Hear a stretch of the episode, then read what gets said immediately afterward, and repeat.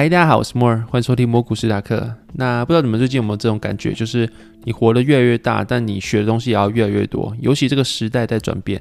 就像小时候，可能我小时候的时候刚出来 ADSL 的波接，那时候电脑才刚是 Windows 九五还九八吧。那时候你只要会从开始，然后附属应用程式，点到小画家，点到弹珠台，点到等等东西，反正就是你只要会用电脑，你就是一个很厉害的人了。那时候电脑其实你还要在上课之外要去学个电脑课，然后去学这些很基础的东西，像是 Word 怎么用啊，Excel 怎么用等等的。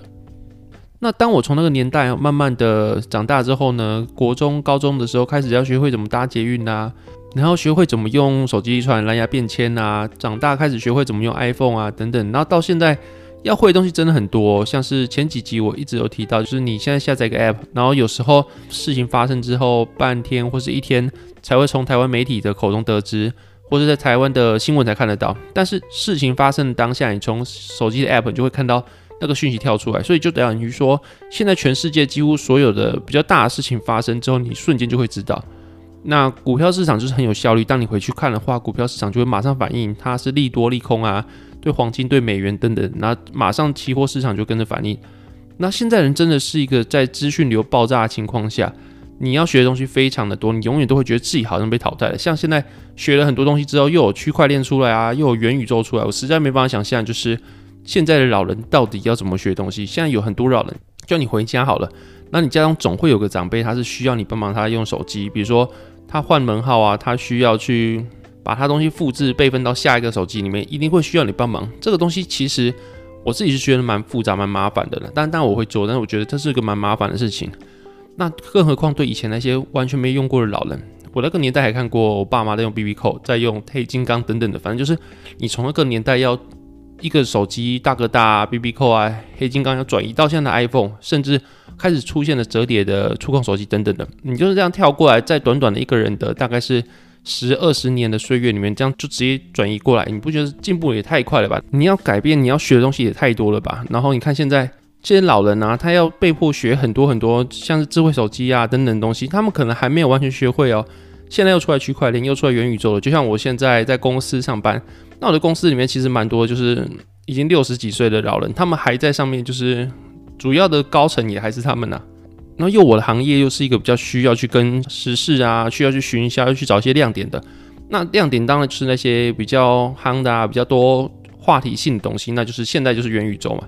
那就很好笑，就是我们公司要去拍一个影片，然后那个影片它会有个三 D 物件在里面，然后全世界的人都在想说，我们怎么样才能跟最夯的年轻人站在一起？什么啊？那最夯的应该是元宇宙吧？那就开始说要拍元宇宙的计划哈，你就看到一堆老人说，哦，我们拍了一个立体的东西放在放在影片里面给大家看，那这个是不是元宇宙？我们是不是可以用元宇宙去称一下，然后跟大家说，我们有跟上时事，我们用元宇宙啊。那还有很多年轻人说，诶，这个不是元宇宙，然后元宇宙是什么东西？然后讲完之后，他们就是一脸懵逼哦啊，那这不是元宇宙，那我们应该要怎么去行销？他们还是听不懂什么是元宇宙，他们就是很想蹭，很想蹭，但他们真的没办法接受这个世界上太快的消息。如果你现在就跟他们讲说区块链啊等等的，那他们可能也听不懂。然后有些老人，他们可能真的要面对，就是家里有亲人过世，或是有留下一笔财产，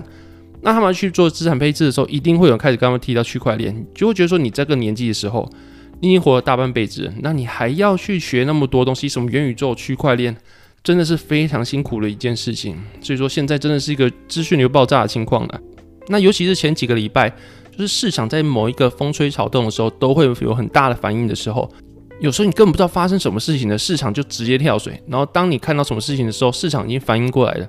你就觉得说你活得还真的很累，人在。现在啊，就是越来越多资讯流的爆炸，然后科技越来越进步的情况下，你得到一个资讯，它传输过来时间非常快，不像以前一样要什么飞鸽传书啊，要什么看报纸隔天报纸才知道，没有，现在真的是很快，你马上就能知道了。所以有时候你真的会觉得，你反而知道太多事情之后，真的活得会很累，你每天都要提心吊胆去注意很多事情，然后在你被套牢的情况下，你看到那些风吹草动，你也真的蛮累的。那当然，现在市场比较回稳了，没有那么多的风吹草动，但真的是。还是会有这种感触啊，尤其是经历了一个比较大的回调之后，虽然说现在还是一个低基期，但是至少市场在消化一些事情的状况下，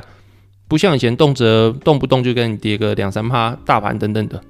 那你甚至你看到那些国家，有些国家它一次都可以跌个十趴、二十趴，或是整个科技指数啊，一天给你跌个二三十趴等等的，这样搞的，反正 crypto 它的稳定性还比较高一样，跟以前大家想的完全不一样哦。那在这个情况下，你就会看到很多很多光怪陆离的事情发生。就前几个礼拜，超多人在谈阿南德的，说什么阿南德说三月十六号、十七号的时候会有大事发生啊，什么就两个版本，一个说什么股票会修正，非常大修正，另外一个又说什么会有很多穷人暴富，这两个完全是你没办法想象的事情呢，就是。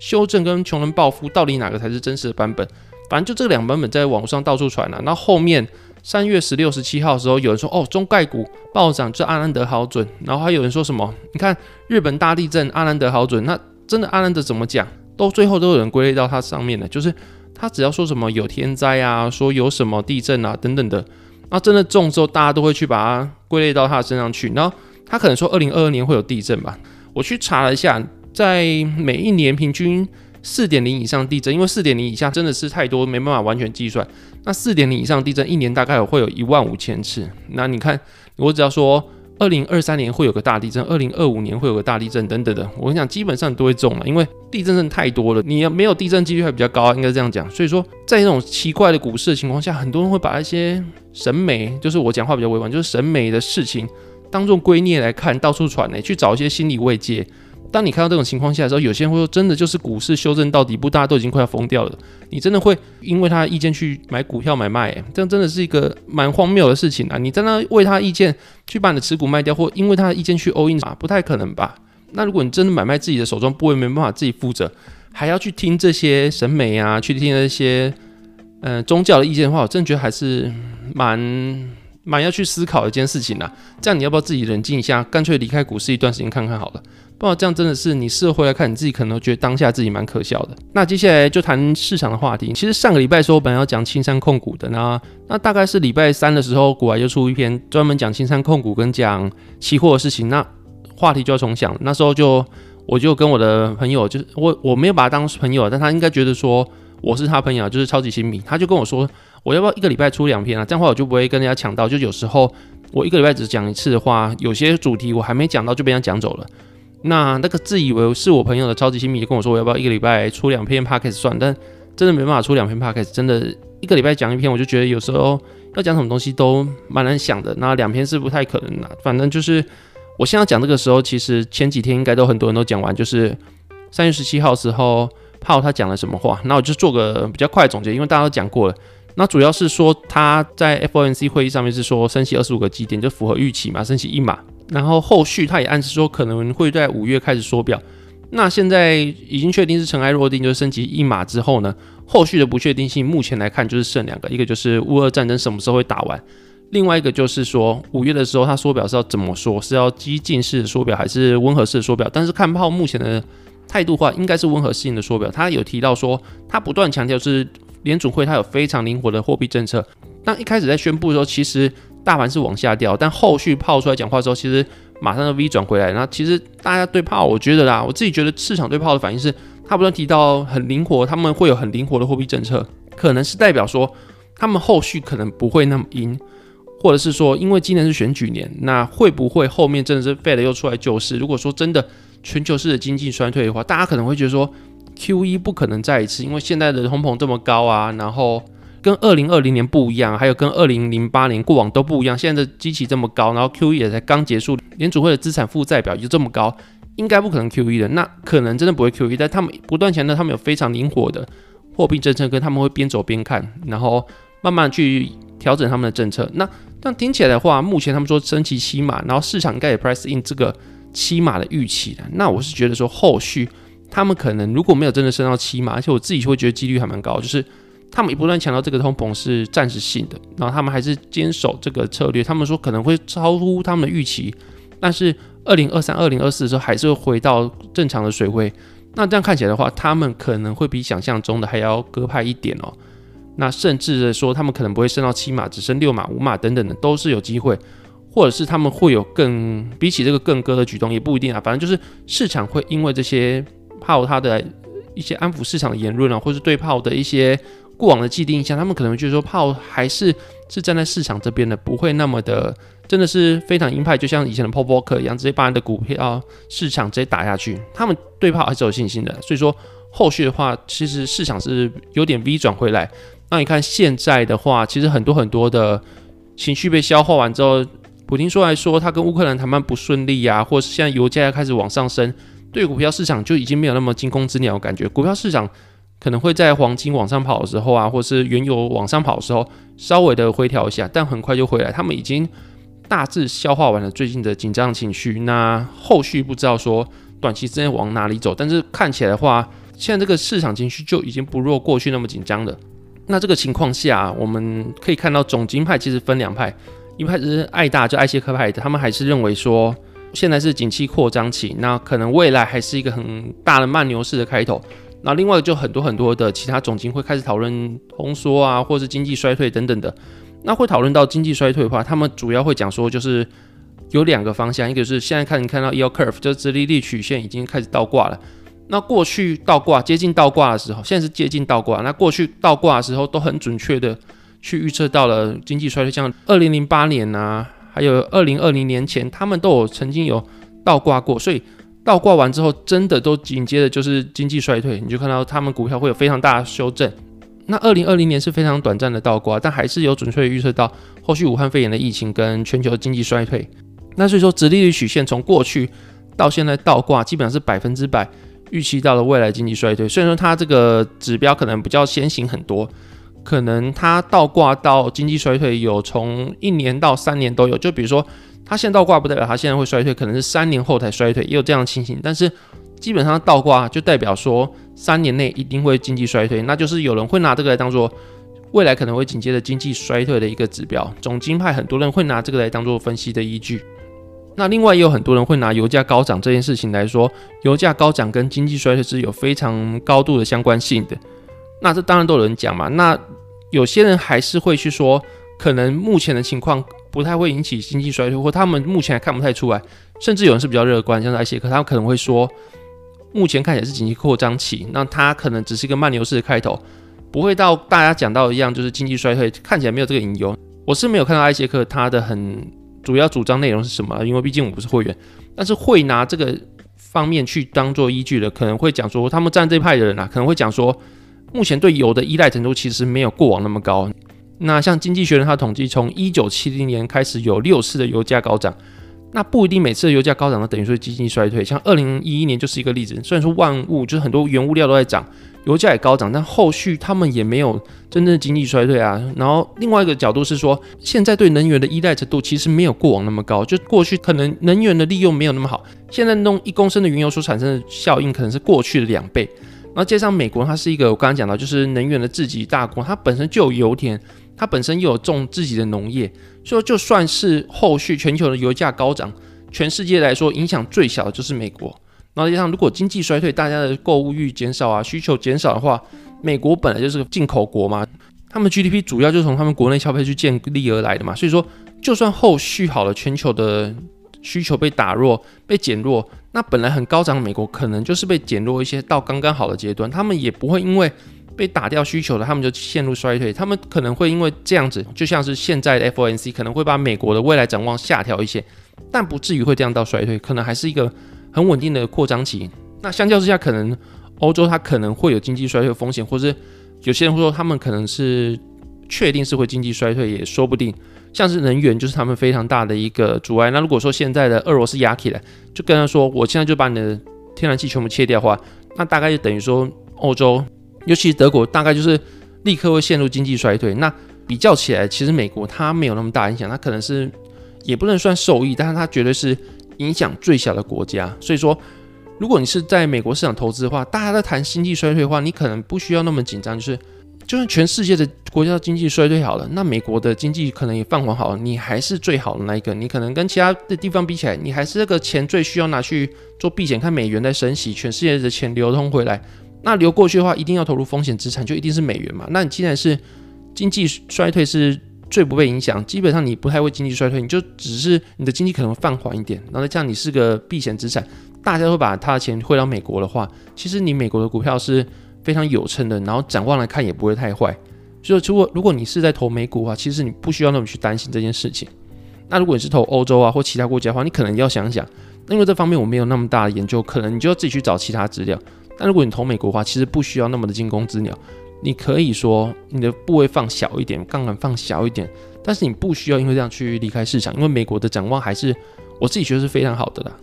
那今天录影的时间是三月十七号，还三月三月十八号。那今天有看到新闻，还是昨天新闻？就是说四月一号时候有言拟说台湾要开始放宽口罩的禁令。因为最近我要需要写一些西方国家跟东方国家，就等于是欧洲啊，或是亚洲，他们两边的呃防疫的政策其实差蛮多的。那像英国，它二月二十四号就开始实施三步政策。那所谓的三步政策就是。不需要自我隔离，不需要疫苗护照，也不需要追踪接触者，等于说你就等于是开放，完全开放，就跟过去的生活是一样。你不需要戴口罩，在室内不用，在室外也不用。就算你确诊好，你在家自己照顾好自己就好了。那你真的有非常重要的疾病啊，严重疾病，你再去医院看。那如果真的确诊，你就跟一般人一样，就算你其他国家人要入境好，他们也不会去隔离你，也不需要去做什么检疫。那你就是把它当感冒一样去做。自己跟病毒去做共存，这种感觉就完全回到过去的生活的感觉。那像纽西兰他们的总理也说，他们未来是朝这个方向去前进，也是要尽快回到正常的生活，那就是跟病毒共存。那可能就比较像是把武汉肺炎当作感冒一样去做共存的感觉。那可是你看国家其他国家开始脱口罩啊，开始试着跟病毒共存的时候，东方像是中国、还有台湾、还有等等的，这不是说哪个好哪个不好，但就是。我们还来实施比较严格的防疫政策，但中国它的情况比较严重啊，就是他们的吉林省啊、东莞市等等，他们又开始实施封城或者是封省，甚至封省哦，连整个省都封起来，就是他们的疫情又死灰复燃。那可能原因有很多啦，有人说可能他们的疫苗比较多是科兴啊等等，但没有说科兴好或不好，我不是疫苗专家，也没有，但是他们有很多人不太愿意去打疫苗，尤其是香港的地方，他们可能不愿意去打科兴疫苗，然后或者是说他们有个很很。不太好的 loop 就是说，他们可能因为老人很多关系，他们需要去做比较严格的防疫政策，不需要不希望老人被受感染了。那既然的话做了很严格的防疫政策的话，老人就比较不容易被感染，所以他们又不愿意去打疫苗。再加上他们做那么严格的防疫政策的话，很多人打完两剂、三剂之后，其实疫苗是有时间性的。那他们在最高峰疫苗的抗体最好的时候，他们没有开放让其他的国家人进来，或者其他的比较带源者进来，然后。他们现在是一直封城之后，他们的疫苗的抗体其实会慢慢的削弱，所以等于说导致的一个情况就是老人不愿意打疫苗，